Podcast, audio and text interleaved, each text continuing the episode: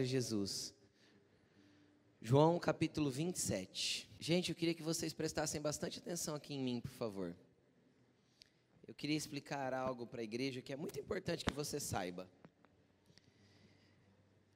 Acho que muitos aqui já ouviram falar de um texto bíblico chamado a parábola do semeador. Quem já ouviu falar desse texto? Levanta a mão assim, ó.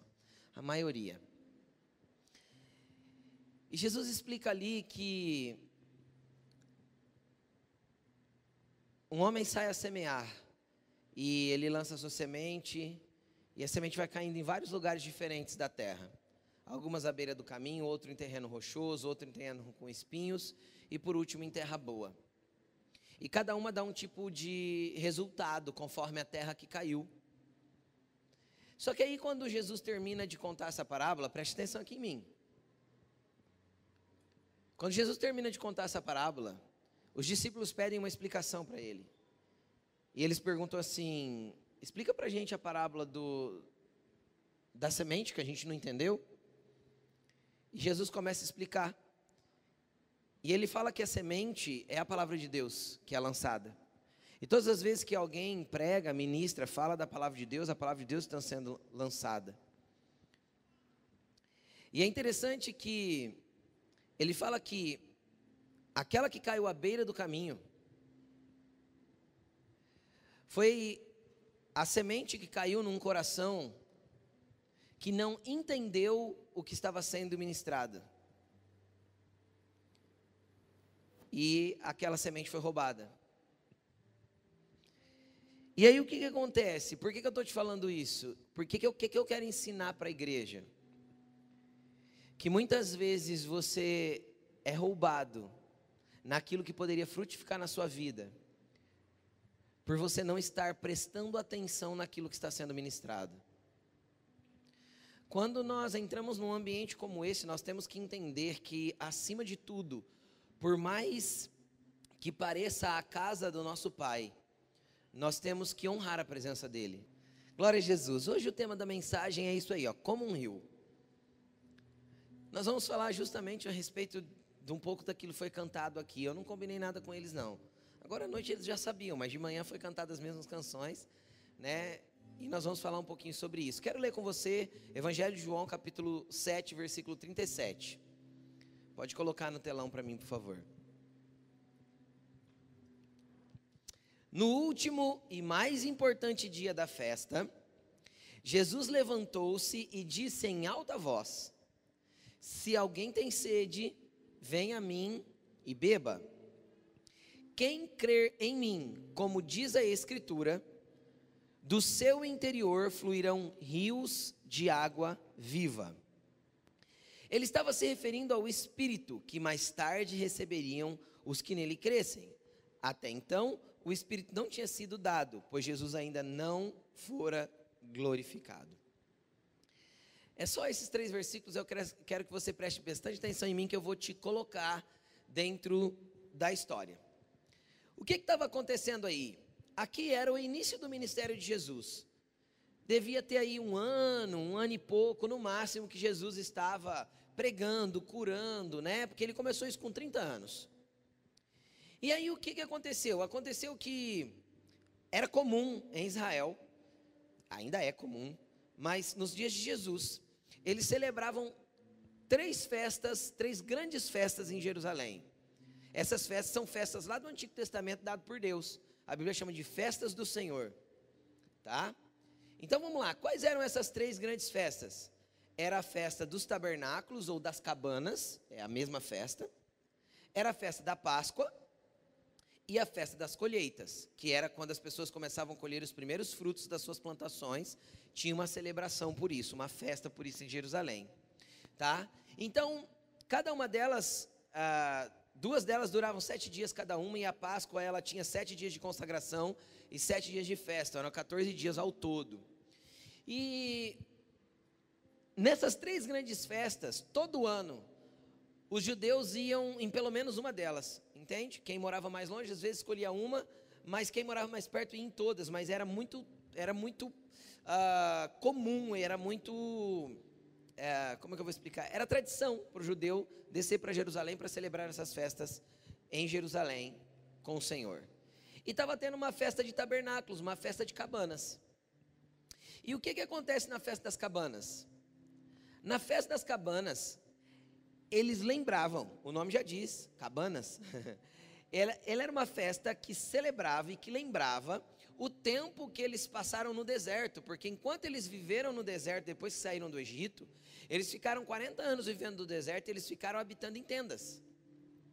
E quando eles entraram na terra prometida, então eles passaram a ter cidades com casas feitas de tijolos. Mas até então eles moravam em tendas.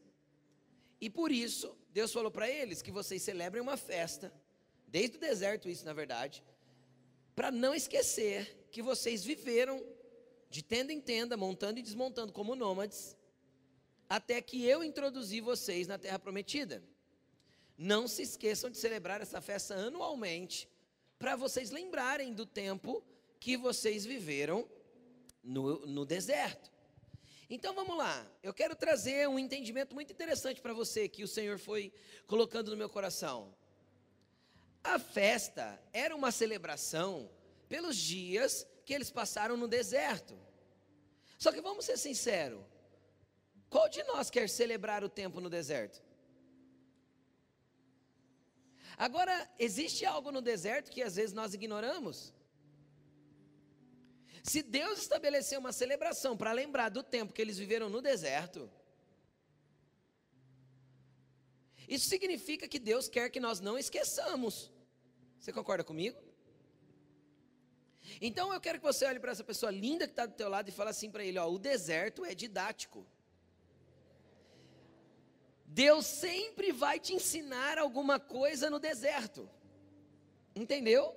Deus sempre tem alguma coisa para te ensinar no deserto e a gente reclama do deserto demais.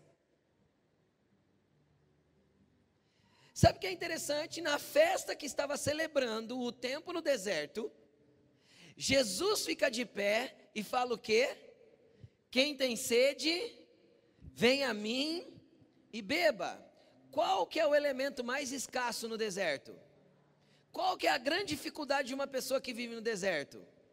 Água, sede. Então Jesus junta um ambiente espiritual dado por Deus, que era essa festa, que lembrava um período de deserto, e ele levanta-se no meio dessa festa, e em alta voz ele fala assim: Quem tem sede, venha a mim e beba. E sabe o que é interessante? O interessante é que muitas vezes, quando a gente está no deserto, quando a gente está passando por dificuldade, quando a gente está passando por prova, quando a coisa está difícil, quando a gente está chorando, quando tudo está escuro, quando a gente não está entendendo nada do que está se passando, normalmente a gente ora para que as coisas mudem ao nosso redor. A gente quer que o deserto floresça. A gente quer que o ambiente do deserto mude. A gente quer que o deserto vire jardim. E Deus nunca disse que ia transformar o deserto num jardim. Pelo contrário. Todas as vezes que Deus levou alguém para o deserto foi para ensinar coisas, para que quando ele saísse do deserto ele acessasse os lugares certos nele. Então nós não vamos no deserto à toa. É Deus que nos leva para lá. Porque o deserto é didático. Porque o deserto quer ensinar alguma coisa. Vamos lá, vamos para a Bíblia.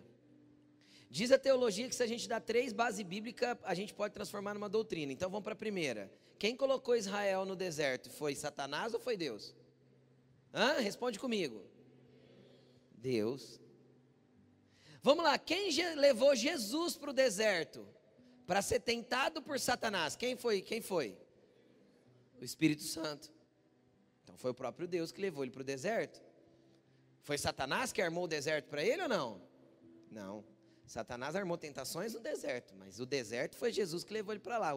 O próprio Espírito Santo conduziu ele. Vamos mais uma? Paulo se converte em Damasco, vai para Jerusalém, a igreja de Jerusalém expulsa ele. Pode ler Atos que você vai entender isso. Em Gálatas ele conta que saindo de lá ele foi para o deserto da Arábia e ficou lá por três anos. Depois de entender o que Deus queria para ele, então ele volta. Quem você acha que impeliu Paulo para esse lugar? Para ele entender o que Deus queria dele.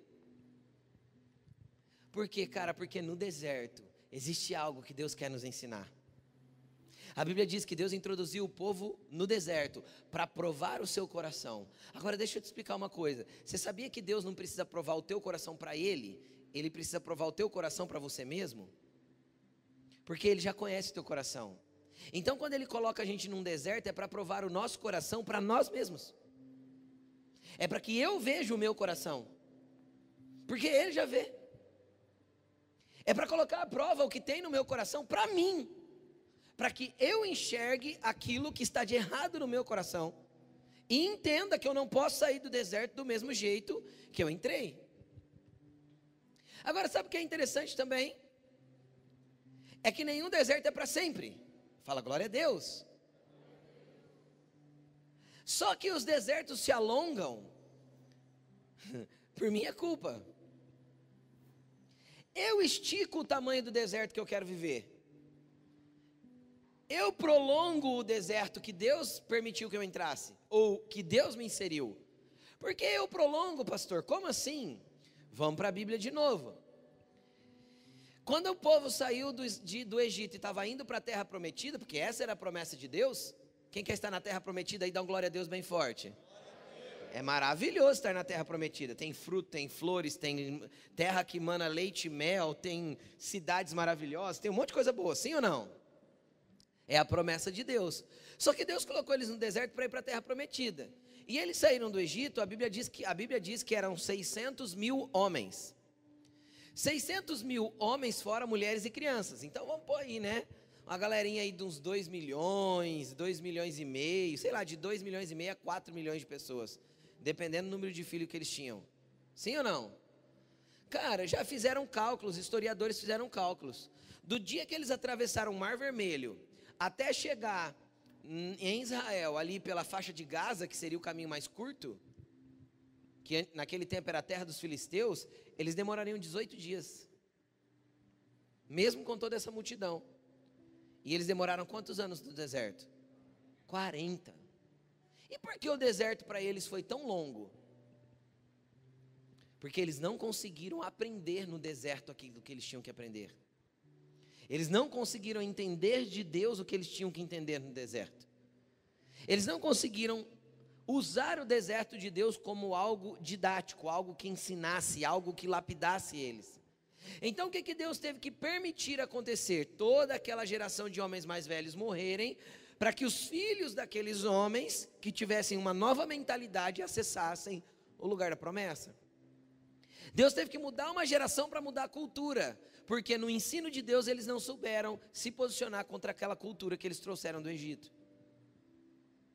Agora, o que, que isso tem a ver com esse texto? Isso tem a ver que é interessante que enquanto eles estavam no deserto, duas vezes a Bíblia diz que uma rocha manifestou água para eles. Uma logo que eles entraram no deserto e uma prestes a entrar na terra prometida. Uma Moisés feriu a rocha, a outra Moisés tinha que falar com a rocha, Moisés foi feriu de novo. As duas vezes jorrou água. E aí o apóstolo Paulo diz assim: olha, a rocha que os acompanhava era Cristo. Então eles não estavam sozinhos no, no deserto, do mesmo jeito que nós não estamos sozinhos no deserto. Sabe por quê? Porque Jesus prometeu assim: ó, eu sempre estarei com vocês todos os dias até a consumação dos séculos. Eu nunca te deixarei e nunca te abandonarei. Então, por mais que a coisa esteja difícil, por mais que a coisa esteja complicada, por mais que você olhe ao teu redor e não vê solução, deixa eu te explicar uma coisa. Quem tem sede, venha a mim e beba.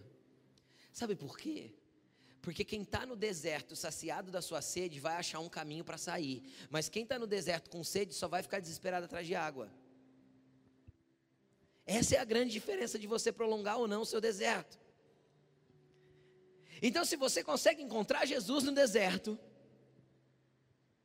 se você consegue encontrar a rocha no deserto e se lançar a Ele, e ser saciado por Ele, e ser nutrido por Ele, cara, você tem um foco, que é encontrar a saída daquele lugar, aprendendo tudo que tem que aprender para tocar o lugar prometido. Mas se você anda num deserto, se a tua vida hoje está passando por um deserto, mas o teu foco de se saciar não é Jesus, Então a sua sede só vai continuar aumentando. E aí você vai andar perdido pelo deserto da vida. E a vida pode ser um enorme deserto. Cara, deixa eu te explicar uma coisa.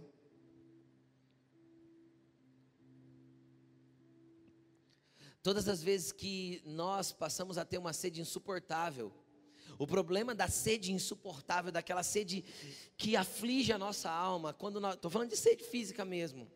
O problema dela é que quando eu estou com muita sede, eu não tenho critérios para escolher a água que eu vou beber.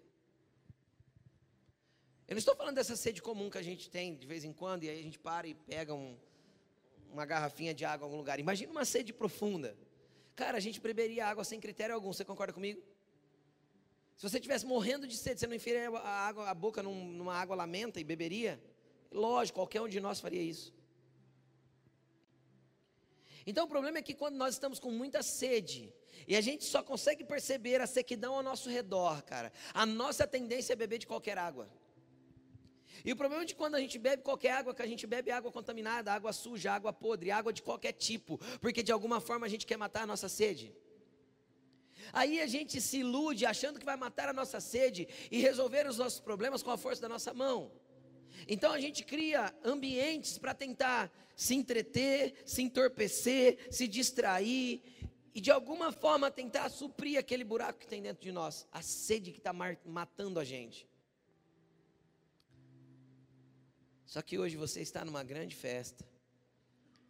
E Jesus levanta a sua voz aqui para gritar para você: se você está tendo sede, vem a mim e beba. Se você tem sede, é só se aproximar de mim.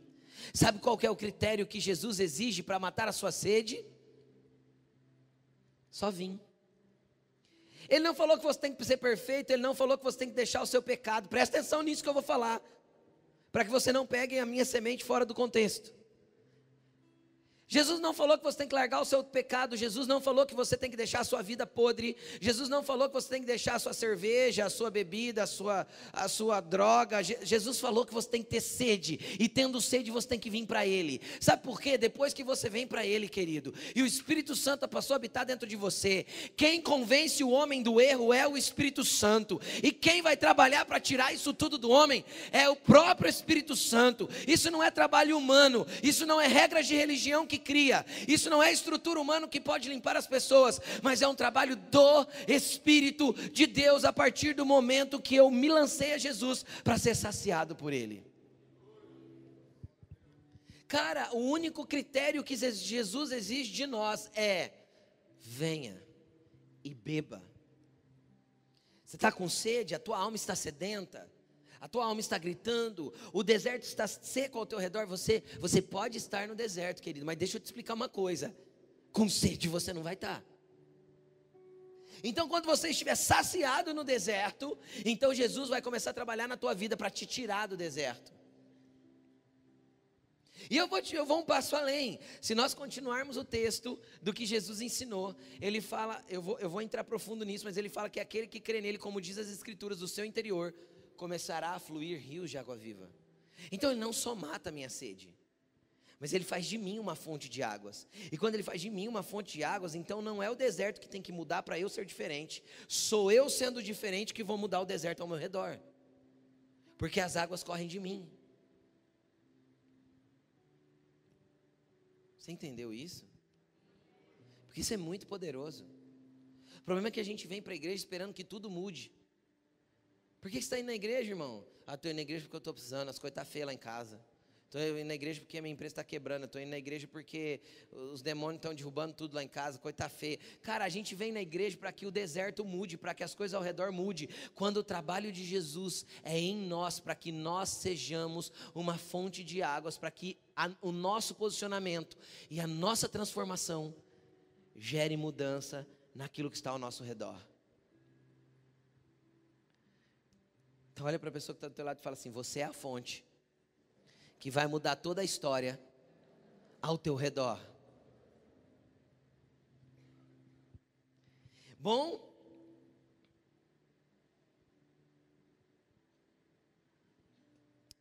algumas águas que a gente se lança a beber, ela mata a sede apenas momentaneamente. Por quê? Porque passa. E a hora que passa, a gente olha ao redor e o deserto está mais seco ainda. Então, algumas águas não sustentam. Por quê? Porque só quando a gente encontra a rocha que dá água no deserto, é que a gente pode ser acompanhado por ela. Sabe quando que tanto Jesus quer que você ande com Ele? Jesus quer que você ande com Ele até o ponto que você não mais beba só a água, mas que você entre dentro da rocha e conheça Ele profundamente. Esse é o tanto que Jesus quer fazer na tua vida, esse é o tanto que Jesus quer mudar a tua vida, esse é o tanto que Jesus quer mover dentro do teu coração. Cara, Jesus é o que vai saciar esse buraco aí dentro, essa sede que te, às vezes, te fadiga, esse cansaço que o deserto tem te gerado. Sabe qual é o problema de permanecer muito tempo no deserto sem ser saciado? É que cansa. O deserto cansa. Aquilo que era para ser didático vai virar vai virar desesperança. Que vai virar desespero. Que vai virar medo. Isso vai crescer. Então Jesus quer te tirar e quer matar a tua sede, para que a tua alma nunca mais seja a mesma. E sabe o que ele exige de você? Só vem. Vem para Ele. Abre o teu coração. Decida viver para Jesus. Decida viver com Ele. Decida não mais desistir da igreja, não mais desistir do que Jesus tem para você, não mais desistir do teu chamado, não mais desistir de ser cristão, não mais desistir de andar com Jesus, não mais desistir de fazer a tua oração todos os dias. Mas Jesus não parou por aí. Jesus, ele vai para uma segunda frase. A primeira foi: se você tem sede, vem e beba. Se eu for para o texto de Isaías, Isaías vai, diz, vai dizer o seguinte: Vem, comei de graça e bebei de graça, porque o Senhor está dando. E de graça é de graça, pela graça, não tem custo, não tem preço, é só vir. Só que aí Jesus vai um passinho além, porque ele fala uma outra frase. Quem crer em mim, então ele, ele fala uma e já, já emenda na outra, ele não dá um espaço. Quem crer em mim, como diz a Escritura, do seu interior fluirão rios de águas vivas. E o apóstolo João afirma que ele estava falando do Espírito Santo. Então o que, que Jesus está dizendo? Vamos lá. Você está com sede, tua vida está num deserto, você está celebrando aqui a festa das cabanas como lembrança de um deserto, mas você está no meio dela ainda. Eu tenho água para te dar para saciar a sua sede. Você está celebrando o tempo no deserto, mas a tua vida ainda está seca. Eu tenho água para saciar a tua sede. Eu tenho água para mudar a tua vida. Só que eu não paro para aí. Se você passar a crer em mim, Jesus fala, como as escrituras falam de mim, então do seu interior, cara, eu vou fazer um rio. Do teu interior eu vou fazer uma nascente. Não, não, você não vai estar apenas saciado. Você vai ter algo jorrando de você para tocar, não só o ambiente ao teu redor, mas a vida de muitas pessoas. Só que existe aqui existe um uma condição. Crer nele, como as escrituras dizem. Qual que é o nosso problema muitas vezes, principalmente os brasileiros que gostam pra caramba de ler? Não conhece as escrituras? Você já leu a Bíblia? Assisti a novela Gênesis, maravilhosa. Quem está entendendo o que eu estou falando? Você leu a Bíblia hoje? Li o versículo do dia que chegou na notificação do meu celular. Nossa, maravilhoso. Você vê que salmo lindo. Quem, tá, quem, quem entende o que eu estou falando? O Cristo que quer se manifestar a nós está descrito nas Escrituras, só que a gente não gasta tempo com elas para conhecer o Cristo das Escrituras, que ele falou: se você crer em mim, do jeito que as Escrituras dizem, por que ele citou as Escrituras? Porque as Escrituras trazem a completude de quem ele é. E não apenas uma faísca, ou uma, uma lasquinha, ou, ou um soprinho de quem ele é. Não apenas uma gotícula que caiu na tua boca e matou tua sede. Quem está entendendo o que eu estou falando? Mas as escrituras vão demonstrar o Cristo como ele é. Em suas ações, atitudes, em seu modelo, em, em como nós temos que nos espelhar nele para viver. E quando a gente passar a crer naquele Cristo que, as Escrituras revelam completamente, então do meu interior, o Espírito Santo não mais apenas sacia, o Espírito Santo agora começa a borbulhar, e um rio começa a fluir, e um rio começa a vazar. Então, quando eu olho para o lado, cara, aquele deserto que me cercava, não foi transformado porque Jesus transformou, foi transformado porque eu fui transformado por Jesus.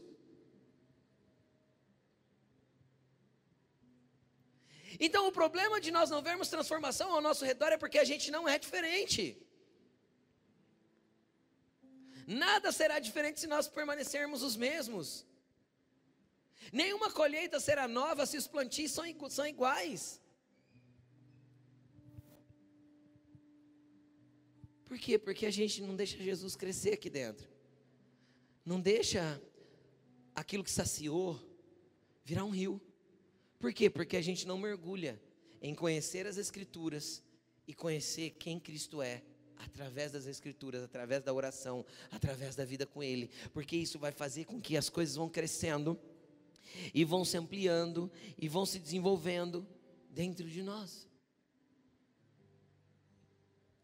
De repente, quando você olhar para aquilo que era deserto na tua vida, você verá um jardim com muitos frutos e muitas flores. E você vai falar: Deus, como isso se transformou? E Ele vai te responder: Isso se transformou porque você foi transformado por mim. Porque o deserto que você passou te ensinou para que você fosse diferente. Cara, toda a obra de Jesus é na minha vida. Só que isso exige, exige um posicionamento. Isso exige eu querer. Agora deixa eu te explicar uma coisa. Jesus disse que pararia de matar a sede daqueles que não se, se, se dedicassem a conhecê-lo através das Escrituras? Não, ele não disse que pararia de saciar a sede. Pode ser que você se conforme em continuar sendo saciado por Jesus, mas às vezes olhar ao teu redor e ainda ver um deserto. Ah, pastor, mas eu estou bem no deserto. Só que esse não é o lugar que Jesus tem para você. Sabe por quê? Porque Jesus levou Paulo no deserto para se tornar o apóstolo Paulo. Jesus levou o povo de Israel no deserto para se tornar os donos da terra prometida. Deus levou, o Espírito Santo levou Jesus para o deserto para abrir e iniciar o ministério de Jesus poderosamente. A Bíblia diz: e voltando do deserto, ele voltou no poder e na unção do Espírito. Uau! Então o deserto encheu Jesus de poder e de unção. Então, todas as vezes que nós saímos do deserto é para conquistar algo muito poderoso daquilo que Deus quer que nós conquistemos, daquilo que Deus quer que nós venhamos a tocar, que nós venhamos a fazer. Só que muitas vezes nós nos conformamos com o nível raso. Pastor, deixa eu te contar a minha história.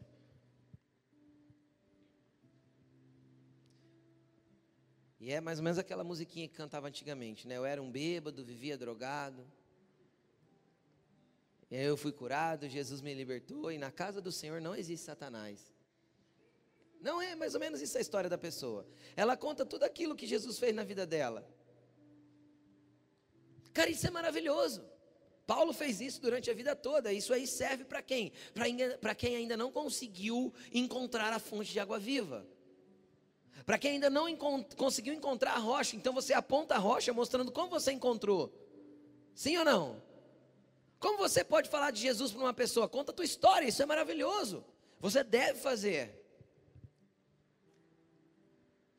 Só que quando você sentar com alguém que já conhece a rocha, não é importante que você compartilhe como você encontrou a rocha. É importante que você compartilhe como o rio de água viva está te conduzindo. É importante que você compartilhe para que lado Deus está te levando, como Deus está te movendo, o que Ele está te apontando, que lado Ele quer te levar, como Ele quer te conduzir, o que você está entendendo de Deus e como Ele quer conduzir a sua vida. Então precisa mudar a perspectiva, porque são duas estações diferentes aqui que Jesus deixa muito claro.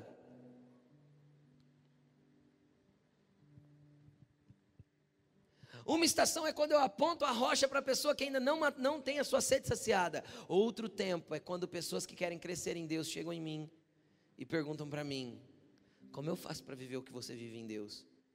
Aí você não vai mostrar a rocha, porque a rocha ele já conhece, vai mostrar o rio.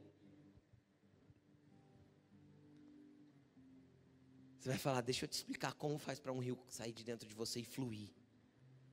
Porque aí a tua vida não mais é aquele trem, aquele trem travado do deserto. Imagina você andando numa areia do deserto quente, escaldante. Pensa. Pensou? Agora pensa você num rio sendo conduzido pela correnteza. O que é mais fácil? Entende ou não? Aquele rio que você deita assim, e a, a água te conduz. Então são estações diferentes. De vez em quando Jesus vai tirar a gente do rio, vai jogar a gente lá no deserto de novo. Para quê? Porque o deserto é didático, nós temos que aprender algumas coisas. E quando ele vê que a gente está muito folgado lá no rio e tem algumas coisas do nosso coração que está ficando ruim, ele fala assim: Deixa eu mostrar para você um pouquinho, deixa eu te lembrar de onde você veio e de onde eu te arranquei. E o que eu tenho para fazer na tua vida. Mas, cara, rapidinho, se a gente entender e aprender, ele vai nos colocar no rio de novo. Porque ser conduzido é melhor do que se esforçar para ter que ir para algum lugar. E às vezes a vida tem sido um peso para você, porque você não se deixa conduzir, se conduzir por Jesus. Mas você anda no esforço do seu próprio, do seu próprio braço. Pastor, mas eu conheço a rocha. Eu oro, Jesus, traz paz para o meu coração. Cara, mas amanhã de manhã você está cheio de tribulação de novo. Um 50 leão por dia para derrotar, aquela guerra, aquela briga. Você olha ao redor, tudo seco. Fala, meu Deus, tem misericórdia. No outro dia você levanta, ora mais um pouco. Você fala, Ai, Jesus saciou a minha sede de novo. Ele não quer te deixar nesse paradigma, nessa, nessa, nesse ciclo vicioso de ter que arrastar a vida, entendeu? Jesus quer te trazer leveza, cara. E Ele traz. Ele traz. Ele vai te mostrar um jardim, e lá naquele jardim ele vai te tirar para dançar. Ele vai falar assim: Filho, eu te amo. E eu te trouxe nesse lugar porque é aqui que eu quero que você esteja. Aí sabe o que é interessante? Se a gente fosse para Ezequiel 47, a gente ia ver a ilustração de um rio, que Ezequiel viu numa visão. E foi exatamente como Deus ilustrou para Ezequiel que ele se relacionaria com Deus. Ele viu um rio que saía do trono de Deus. E por que saía do trono lá no Velho Testamento e no Novo Testamento Jesus fala que sai de dentro de nós? Qual que é a diferença? A diferença é que no Velho Testamento os homens não recebiam o Espírito Santo.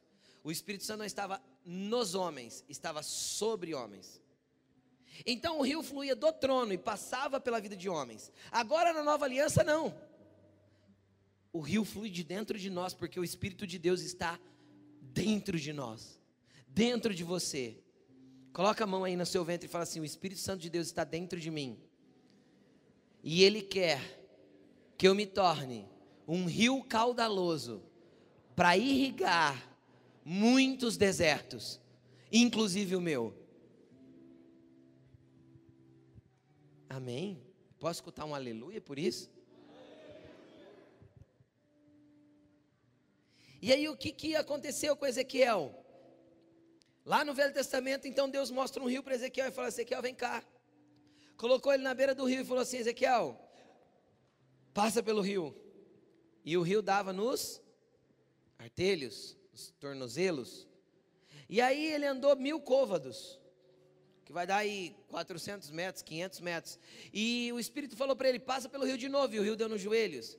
E ele andou mais mil côvados, e falou para ele: passa pelo rio de novo, e o rio dava na altura dos lombos, na altura do peito. E aí ele andou mais mil côvados, e a Bíblia diz que ele entrou no rio, e o rio não podia passar andando. Mas era um rio caudaloso que só podia se atravessar a nado. Cara, a semana passada eu falei sobre quatro níveis. Estão lembrados? É interessante que quando Deus exemplifica para Ezequiel, ele também dá quatro níveis. Aí quando eu olho para uma, uma piscina de água nos tornozelos, o que, que a gente pensa? Quem brinca numa piscininha com as águas nos tornozelos? Quem brinca? Criança? E quando a criança ser um pouquinho, tem lá seus quatro, cinco aninhos, ela brinca na piscina na altura dos Só que se eu sou mais adulto, eu posso ir para uma piscina na altura dos lombos. Só que se eu aprendi a navegar nas águas do Espírito, eu não preciso nem ter os pés no chão. É só eu deitar e deixar que o Espírito me conduza, porque aí é o rio que me leva. Não é mais a sede, não é mais o desespero do deserto, não é mais a angústia da vida, não é mais a dor, porque em toda e qualquer situação eu vou lembrar que eu estou seguro naquele que me conduz, eu estou seguro naquele que me preenche, eu estou seguro naquele que eu conheci através das Escrituras, através do meu relacionamento com Ele, através da minha oração, eu estou seguro em quem me libertou, me mostrou um caminho, matou minha sede, mas que agora quer fazer crescer dentro de mim tudo aquilo que Ele já me deu. Cara, você já é possuído.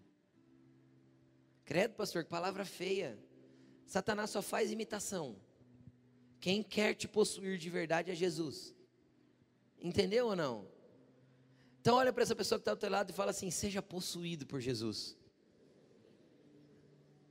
Cara, deixa o Espírito Santo te possuir por inteiro, porque quem te possui é teu dono, e o teu dono não vai te desamparar, não vai te deixar, porque ele sabe que pensamento ele tem sobre você, pensamentos de bem e não de mal, ele quer a tua vida, ele quer a tua história, ele quer moldar o teu caminho, ele quer tirar os seus pés do chão e falar assim: filho, deixa que eu te conduzo, deixa que eu te levo. Mas o primeiro passo, se você hoje está sedento, se você está olhando para a tua vida e vendo um deserto, o primeiro passo é: se você tem sede, só vem. Vem para as Escrituras, vem para a oração, vem para a comunidade, para a igreja, caminha conosco e a coisa vai ampliar dentro do teu coração, a coisa vai transbordar dentro da tua vida. É isso que Jesus tem para você. Quem crê? Cara, Jesus não te chamou para ficar sedento. Ele é a fonte de água viva. Ele é o pão que desceu do céu. Ele é o teu perdoador, o teu resgatador. O que, que ele exige de você para você vir para ele? Só ter sede. Só que você, enquanto você não parar de se saciar de coisas que te entorpecem, distraem, e você tentar matar a sua sede com isso, pode ser que você não preste atenção na rocha que está te chamando. Coloque-se de pé.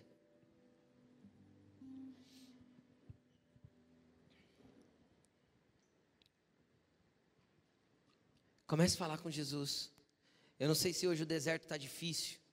Eu não sei se hoje a coisa está apertada. Eu não sei se a dificuldade está grande. Eu não sei se o deserto está te sufocando. Eu não sei se a sede está te, te esmagando, secando a tua vida. Eu sei que hoje Jesus sobe, se levanta no meio da festa e ele grita: Quem tem sede, vem a mim e beba. Quem está precisando, vem até mim, porque eu estou disposto a te dar todo, tudo aquilo que você precisa. E se você já tem dele, mas você estagnou num lugar, você parou num nível raso, você parou de caminhar com ele, e você está cansado de ser um cristão mediano no teu entendimento, naquilo que você tem, Jesus também hoje quer destravar as fontes de águas vivas que correm do seu interior. Sabe por quê? Porque enquanto você for apenas você for apenas cheio dele, você só tem para você, mas quando você transbordar, então você pode começar a abençoar a vida do próximo. Jesus hoje quer transbordar você, quer transbordar teu cálice, quer encher você do Espírito Santo de um jeito que você vai sair daqui completamente transformado da presença dele. Eu queria fazer um chamamento nessa noite. Para você que quer muito matar a tua sede. E para você que quer muito crescer em Deus, sai do teu lugar e vem até aqui para frente. Você que quer ir mais fundo, você que quer matar a sua sede, você que quer deixar o deserto, você quer que já encontrou a rocha também, mas está precisando que os rios comecem a fluir. Vem. Jesus está neste lugar e ele quer mexer com a tua vida por inteiro. Vem, vem, porque o Espírito Santo vai começar a fluir aí dentro de você como um rio. Vai clamando pelo Espírito Santo, fala: Espírito Santo, vem mexendo dentro de mim de forma intensa e completa. Vem fluindo dentro de mim. Se você está no deserto e a sede está grande, só venha e comece a clamar: Jesus, mata a minha sede. Eu estou aqui porque eu quero beber de você. Santo Espírito, eu clamo a Ti que o Senhor comece a borbulhar rios de águas vivas de interiores aqui. Que realmente cada filho aqui comece a sentir algo se movendo dentro deles.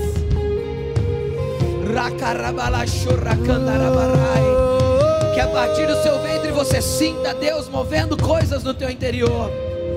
Eu sinto no meu espírito que o Senhor quer renovar a fé de algumas pessoas aqui nessa noite. O Senhor diz que tem algumas pessoas aqui que frequentam a igreja há tantos anos e se acostumaram com um nível raso e já nem creem que podem avançar para novos lugares em Deus. Hoje Jesus quer renovar a tua fé para te chamar para um lugar mais fundo. Xarabalacandalas, você fechem os olhos todos. Você que precisa da sua fé renovada, estenda suas mãos para o alto, porque hoje o Espírito Santo vai mexer com você profundamente. Senhor, a tua palavra diz que um fruto do Espírito, um dom do Espírito Santo é o dom da fé. Eu te peço um batismo de fé sobre cada um desses filhos agora, para que eles possam acreditar que podem tocar lugares mais profundos. Renova a fé, Senhor. Renova a fé para que eles possam avançar e mergulhar lugares mais fundos novamente. Que eles não se conformem não desistem, não desistam das tuas promessas.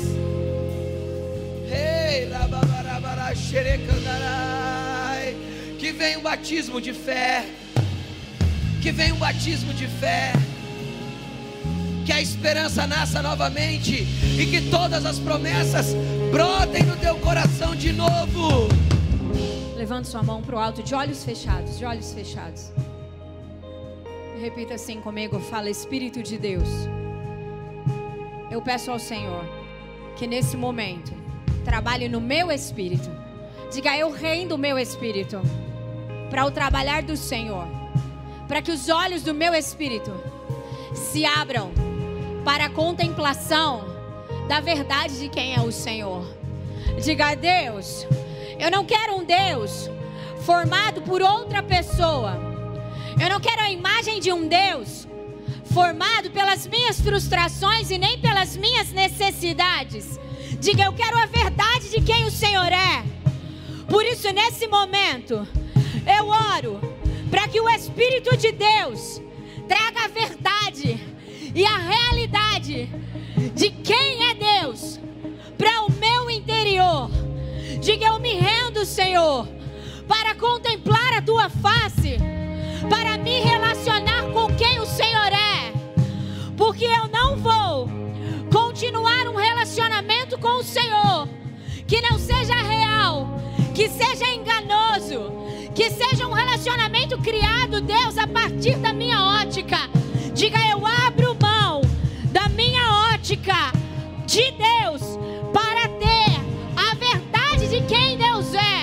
Mesmo que essa verdade, diga mesmo que essa verdade confronte todo o meu interior. Mas eu quero isso, Senhor. Diga, eu estou rendida a isso. Comece a orar nesse sentido. Se você ora em línguas, comece a orar em línguas aí. Ei, você que ora em línguas, diga: se move Espírito no meu interior. Ah, Deus, nós reconhecemos, que só o Senhor pode nos contar a verdade de quem o Senhor é, e só o Senhor pode nos fazer um povo fascinado pela tua presença. Nós queremos ser fascinados por quem o Senhor é. Nós queremos ser homens e mulheres inegociáveis da tua presença, Senhor. Nós queremos que a tua presença tenha o maior valor na nossa vida, Jesus. E para que isso aconteça, é necessário que o Senhor venha nos maravilhar. Maravilhar, eu quero me maravilhar com a verdade de quem Deus é. Ah, Senhor, nós reconhecemos que precisamos ser maravilhados com a verdade de quem o Senhor é, porque então o pecado não fará mais sentido na minha vida. Porque então, Senhor, o deserto não será mais um lugar para que eu pare isso nós oramos nesse momento, Espírito do Senhor.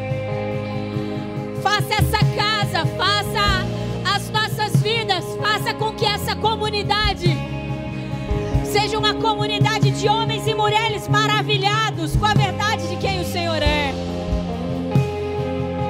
Ah, Deus, nós não queremos ser um povo maravilhado, Senhor, com o que o mundo está oferecendo. Nós não queremos ser um povo, Senhor, maravilhado, Senhor, com as coisas dessa terra. Não, Senhor, nós queremos ser um povo maravilhado com a verdade de quem o Senhor é, um povo maravilhado com a tua presença. E essa obra só o seu Espírito pode fazer em nós. Nós reconhecemos isso, Senhor. Ah, Senhor, nós reconhecemos isso. Deus, eu oro nesse momento para que com um braço forte o Senhor venha remover os meus irmãos que estão num lugar de incredulidade, Deus. Eu oro por um braço forte do teu reino vindo agora, Senhor, para remover, ó Deus, os meus irmãos desse lamaçal. Ah, Senhor, desse terreno arenoso que chama incredulidade. Que tudo aquilo que tem engolido a nossa fé e gerado cegueira no nosso interior, nos impedindo de avançar a um relacionamento mais profundo, em um relacionamento mais maravilhoso, Senhor, em um relacionamento onde nada mais fora do Senhor faz sentido. Deus, que nós possamos ser alavancados e removidos desse lugar, Deus. Eu oro nesse momento pela atuação do teu braço forte, Deus alavancando aqueles que estão aprisionados pelo medo, pela incredulidade, pela religião que formata um Deus do qual pouco pode fazer por eles. Nós queremos reconhecer nessa noite que o Senhor é um Deus de relacionamento, Pai. O Senhor é um Deus que fala conosco, um Deus que se move em nosso favor. Um Deus, Deus, do qual está pronto para nos atender e para estar conosco todos os dias, em todos os momentos, Pai. Por isso nós oramos por isso. Nós clamamos por, pelos resgates poderosos do Senhor. Em nós e através de nós, Deus. Em nós e através de nós, Deus. Igreja, existe uma chamada da parte de Deus. Presta bastante atenção. Para nós para que a sua igreja, o seu povo, seja um povo inegociável. Existe essa chamada da parte de Deus, mas para que nós conseguimos, venhamos a conseguir responder a isso, também é necessário que nós sejamos um povo maravilhado. É necessário que nós verdadeiramente sejamos um povo que se maravilha com a palavra. É necessário que nós sejamos um povo que fica maravilhado à presença do Senhor. É necessário que o nosso coração entre um lugar de valorização pela presença e de honra pela palavra e pela presença do Senhor. Então, se você quer ser esse homem e essa mulher que entra nesse ambiente de homens e mulheres inegociáveis, porque o que Deus tem para fazer, Ele não tem para fazer através de uma multidão. O que Deus tem para fazer nessa terra com o seu espírito é através de homens e mulheres maravilhados, é através de homens e mulheres inegociáveis, é através de homens e mulheres que são fascinados por Ele.